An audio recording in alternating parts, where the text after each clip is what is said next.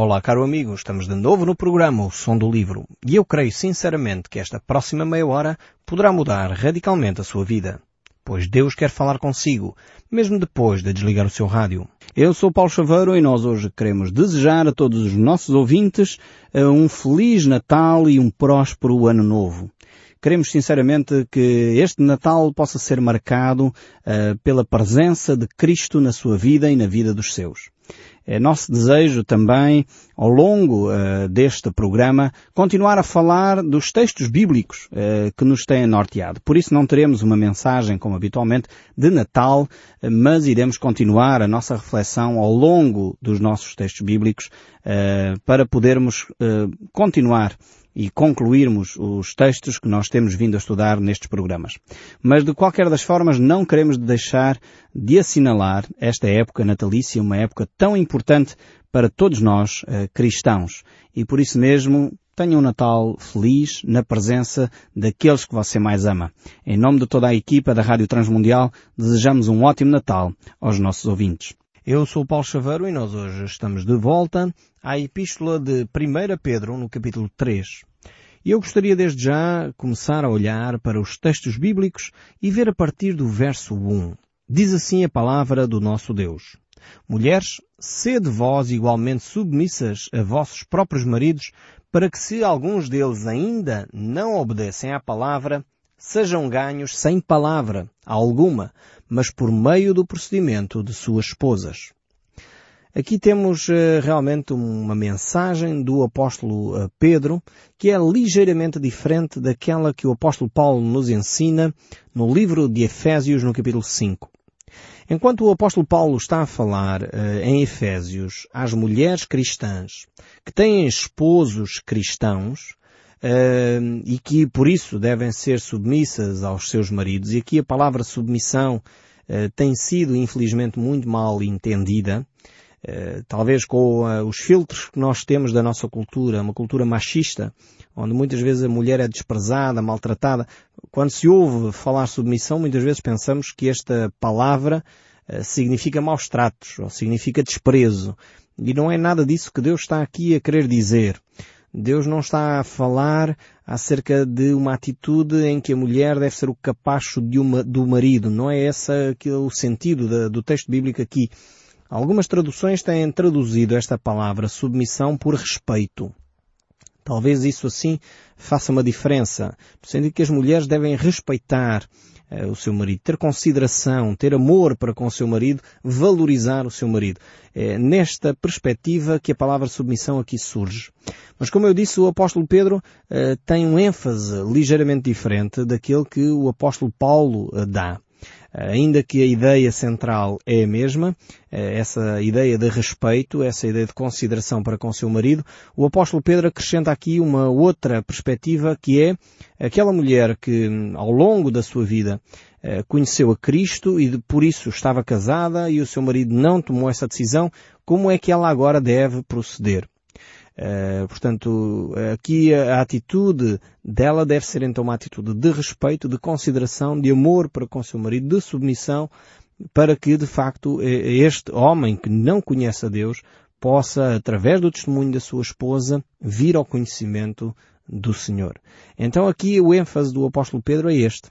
Uh, temos de entender de facto o desafio que é a esposa amar o seu marido, a Bíblia dá-nos este mandamento, amar o próximo como a nós mesmos. Jesus vai mais longe e diz que devemos amar os nossos inimigos.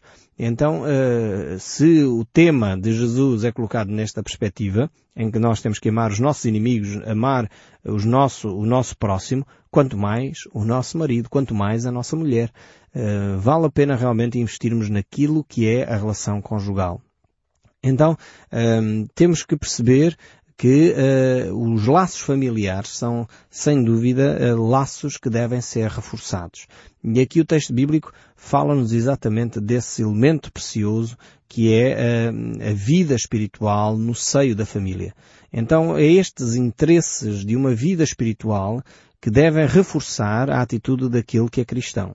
E não fazer como toda a gente faz. Porque, enfim, eu tenho é que pensar nos meus interesses, eu tenho é que pensar em mim, uh, todo mundo hoje em dia se separa, vamos cada um para o seu lado, já não nos entendemos. O cristão tem um recurso acrescido vale a pena nós recorrermos a Deus na busca da orientação de Deus e não cairmos nessa armadilha de Satanás de nos afastarmos dos padrões de Deus. Então a esposa deve ser submissa, o marido deve amar a sua esposa e quando é o caso em que um dos cônjuges uh, não é cristão, só um é que é, uh, aquele que é cristão tem a responsabilidade de manter um caráter, uma atitude cristã, pelo seu procedimento, e não tanto pelas suas palavras, mas pelo seu procedimento, ganhar uh, o seu cônjuge para Jesus. Então esse é o desafio enorme que Deus nos deixa. Muitas vezes nós queremos uh, falar muito, dizer ao nosso marido ou à nossa esposa que ele deve ir à igreja, que ele deve fazer uh, isto ou aquilo, mas o texto bíblico nos desafia, aqueles que são cristãos, a viverem mais do que a falar.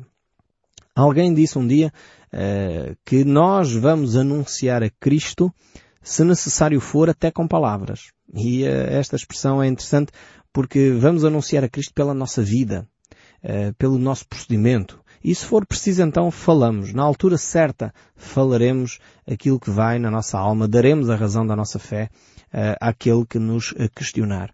Então o lar deve ser de facto esse espaço onde a espiritualidade é vivida de uma forma intensa, onde os valores cristãos são aplicados de uma forma ainda mais eficaz. Eh, muitas vezes nós queremos aplicar os valores cristãos fora do seio da família e esquecemos-nos de o fazer no meio da nossa própria família. E não pode ser assim.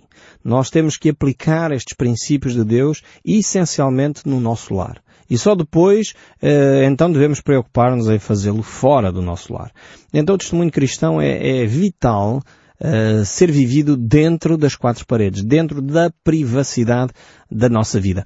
É por isso que uh, a palavra de Deus nos diz que aqueles que têm o desejo de liderar uma congregação, uma igreja, os bispos, os pastores, os padres, ou seja, quem for, uh, que têm papel de liderança, devem em primeiro lugar fazê-lo no seio de sua família. E se não sabe governar, diz o texto bíblico lá em Timóteo e Tito, se não sabe governar bem a sua casa, então não pode governar a casa de Deus. Então é esta a grande reflexão e a, a, o integrar no fundo destes padrões uh, de vida cristã na nossa vida privada.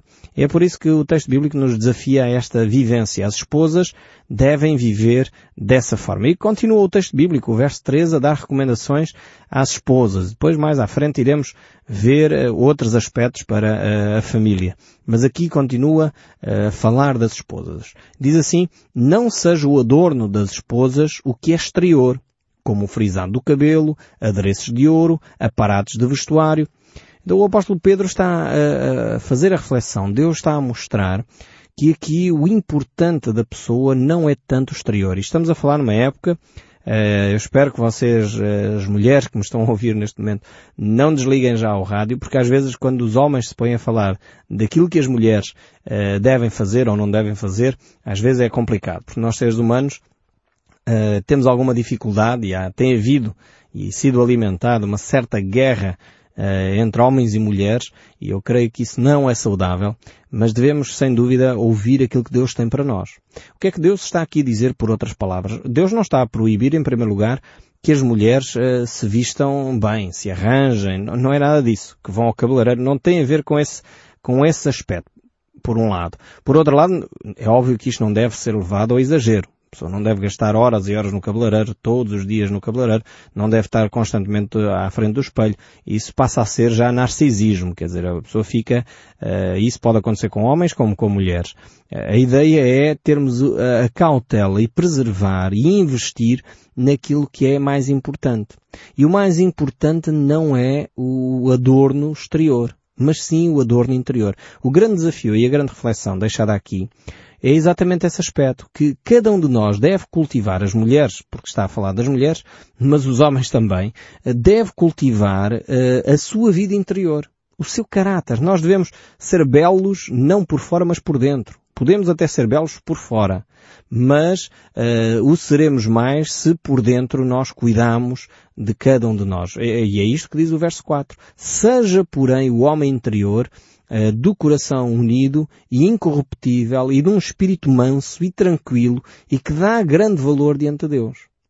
Ou seja, por outras palavras, não serve de nada um homem ou uma mulher ir ao ginásio, uh, estar com as roupas uh, da moda, ter o cabelo bem arranjado, mas depois na realidade é uma pessoa irritadiça, é uma pessoa que não tolera ninguém, é uma pessoa que não tem uma palavra amiga. Não serve de nada isto. A pessoa pode até estar muito bem arranjado, pode até ter de facto as melhores roupas e as mais caras roupas e no entanto ser uma pessoa intragável, ser uma pessoa que não se pode estar cinco minutos ao pé dela. E o problema não é o aspecto físico, não é o aspecto exterior. É porque ela tem um caráter duro, é uma pessoa que tem, é irritável, é uma pessoa que não, não considera os outros, é uma pessoa que desrespeita o próximo, é uma pessoa que não é afável, é uma pessoa que tem palavras amargas. Claro, ninguém quer estar ao pé de uma pessoa assim. E, e o que o texto bíblico diz é, cultivem aquilo que é mais importante. O aspecto exterior uh, pode até não ser o mais belo, porque nem todos nascemos grandes belezas e infelizmente deveríamos também ter alguma atenção a este aspecto, porque hoje em dia a estética mudou muito. Se nós olhássemos para, para a arte do século XVI, XVII, mais ou menos, íamos ver que o sentido estético era completamente diferente do, do sentido estético hoje.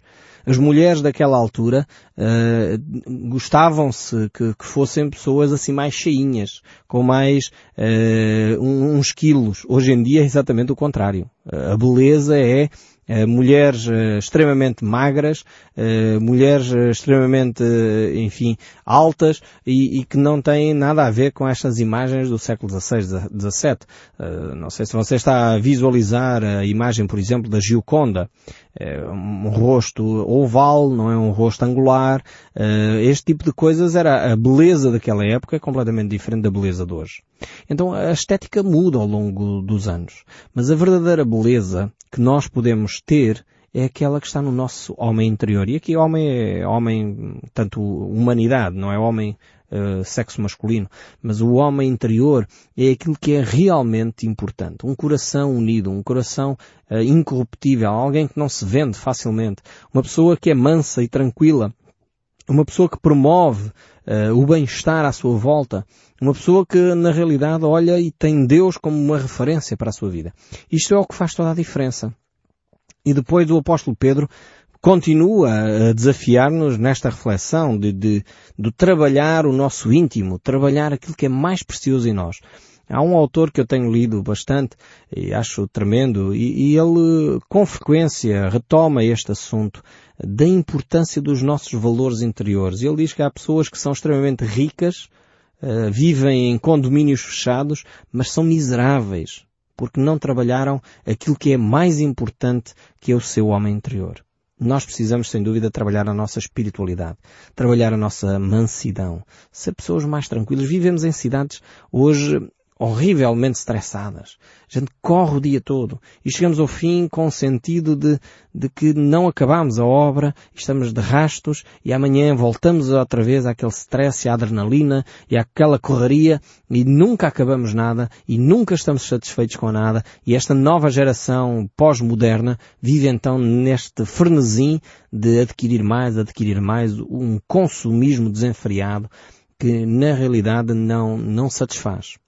Enquanto a mentalidade moderna, eh, as pessoas que têm talvez hoje 40 anos para cima, eh, têm uma mentalidade mais moderna, portanto, do século passado, mas isto não quer dizer atrasados, não é? Mas do século passado, século XX, uma mentalidade científica em que a ciência era quase tudo, mas é uma mentalidade do ter, uma mentalidade materialista.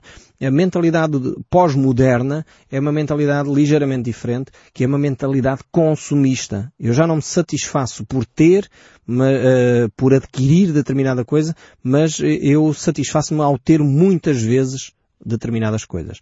Então eu tenho um telemóvel hoje, mas saio da próxima geração e já tenho que ter o da próxima geração porque aquele que eu tenho já não serve, eh, porque já está fora de moda. E eu tenho um carro de última geração, mas daqui a dois anos tenho que ter outro, eh, porque afinal de contas a manutenção é isto. E nós justificamos, começamos a justificar as razões porque é que nos, nos faz ir atrás dos novos produtos.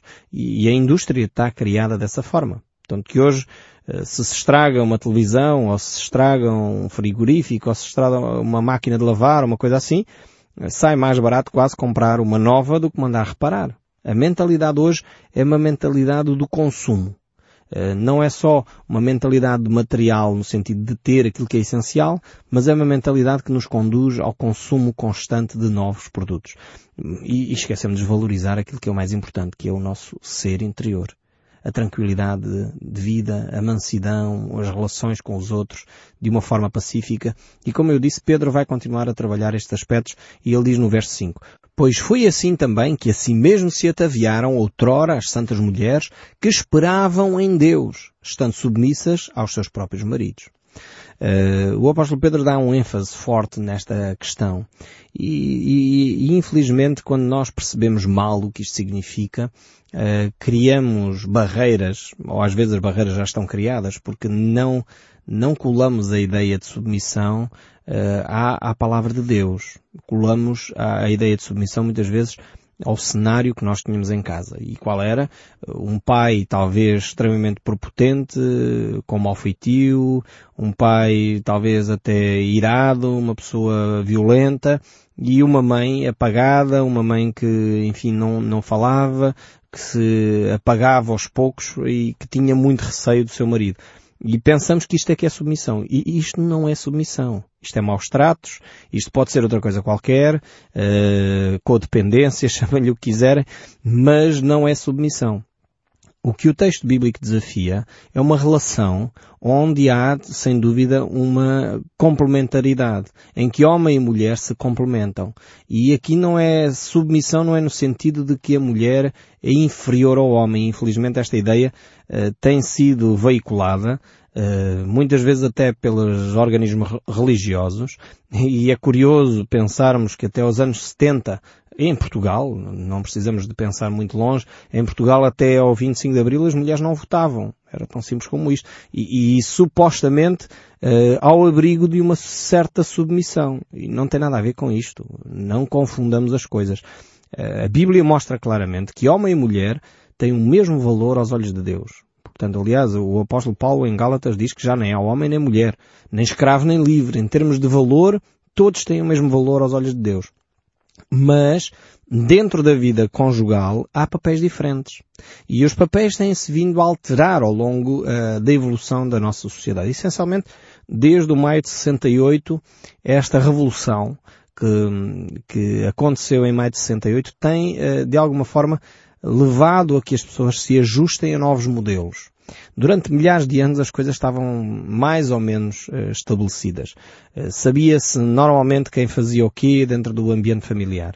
Depois do maio de 68, em pouco mais eh, de 30, 40 anos, as coisas levaram uma grande volta e hoje há uma grande, digamos, ansiedade para que cada parte encontre o seu lugar. Quer o homem, quer a mulher, não sabem hoje muito bem qual é o seu papel no seio da família. Eu creio que se nós ficarmos pelos princípios mais do que pelas tarefas, podemos encontrar, sem dúvida, de novo uma harmonia na relação, de novo uma possibilidade de, homens e mulheres se encontrarem. E o apóstolo Pedro aqui traz reflexões extremamente interessantes sobre essa postura. Não tentemos é despir-nos da nossa cultura, porque senão nós não vamos perceber aquilo que uh, o autor nos está a querer transmitir e neste caso Deus nos está a querer ensinar. Eh, Deus aqui eh, reforça o papel da mulher e coloca a mulher num patamar extremamente elevado em relação à sociedade daquela época. Naquela época a mulher era considerada uh, um objeto mero e simples, podia-se descartar a qualquer altura. Uh, havia pessoas naquela época em que o apóstolo Pedro escreve que de alguma forma uh, tinham a ideia até de que a mulher nem tinha alma. Vejam bem ao ponto em que isto chegava. E, e, a Bíblia diz que não é assim. Deus diz, não, não, nem pensar. Homem e mulher têm o mesmo valor aos olhos de Deus. Então, uh, continuando aqui a reflexão, têm papéis diferentes dentro do casamento. E aqui é que é o grande, a grande questão. Quando o casal encontra de facto e harmoniza os seus papéis na relação, então essa relação é uma relação duradoura, uma relação estável, uma relação que se pode desenvolver e que é prazerosa para ambas as partes. Então ele continua este exemplo, o exemplo em que a mulher deve ter um lugar de respeito para com o seu marido. E o apóstolo Paulo reforça logo automaticamente uh, o outro aspecto, e Pedro vai fazer agora no verso 7 a mesma coisa, dando ao marido as, as suas áreas de responsabilidade. Diz, uh, ainda no verso 6, que obedecia a Abraão, chamando-lhe Senhor, da qual vós vos tornastes filhas, praticando o bem e não temendo perturbação alguma. E o verso 7 agora, recomendação para o marido. Maridos agora, tomem atenção. Agora estou mais à vontade, porque agora estou a falar uh, em relação aos homens, e quando falo em relação às mulheres é sempre mais delicado, porque as mulheres podem me entender mal, pensando, bem, o Paulo está agora a puxar a brasa à sua sardinha.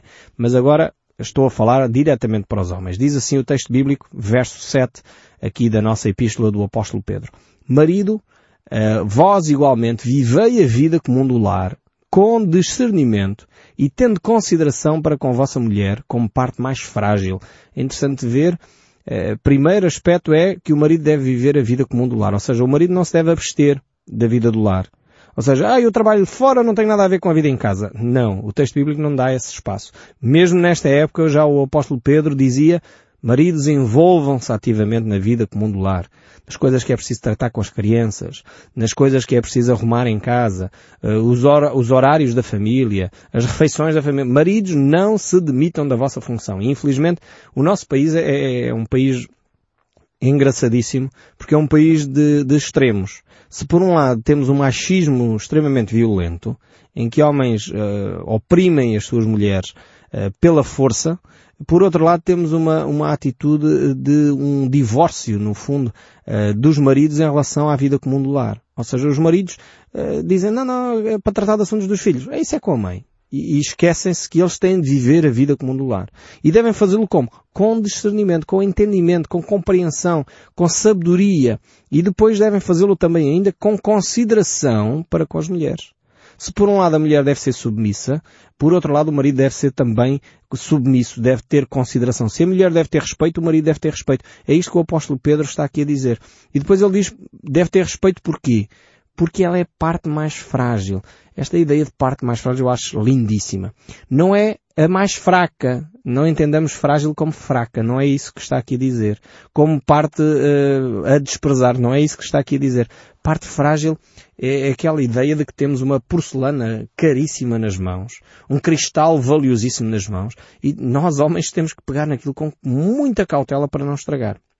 Então esta mulher é, é preciosa nas nossas mãos. É preciosíssima. Temos que ter, agir com ela com muita sabedoria, com muita uh, sensatez para não estragar uh, algo tão digno, algo tão belo, algo tão precioso, que é a mulher.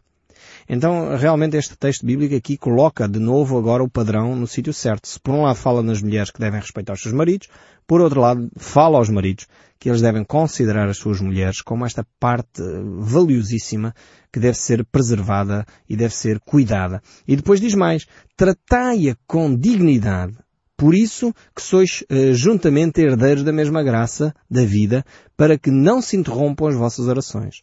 Vejam bem como Deus aqui liga estes dois assuntos, a vida espiritual e a vida comum do lar. Ou seja, é impossível um homem dizer que tem uma vida espiritual tremenda uh, se ele não está a ter uma vida uh, familiar satisfatória. Se a sua relação com a sua esposa é constantemente de gritaria, de contendas, provavelmente as suas orações estão a ser interrompidas. Então vejamos aqui bem este, este desafio de Deus à nossa caminhada, à nossa relação conjugal e dessa forma honremos então o nome do nosso Deus, vivendo vidas que agradam efetivamente a Deus.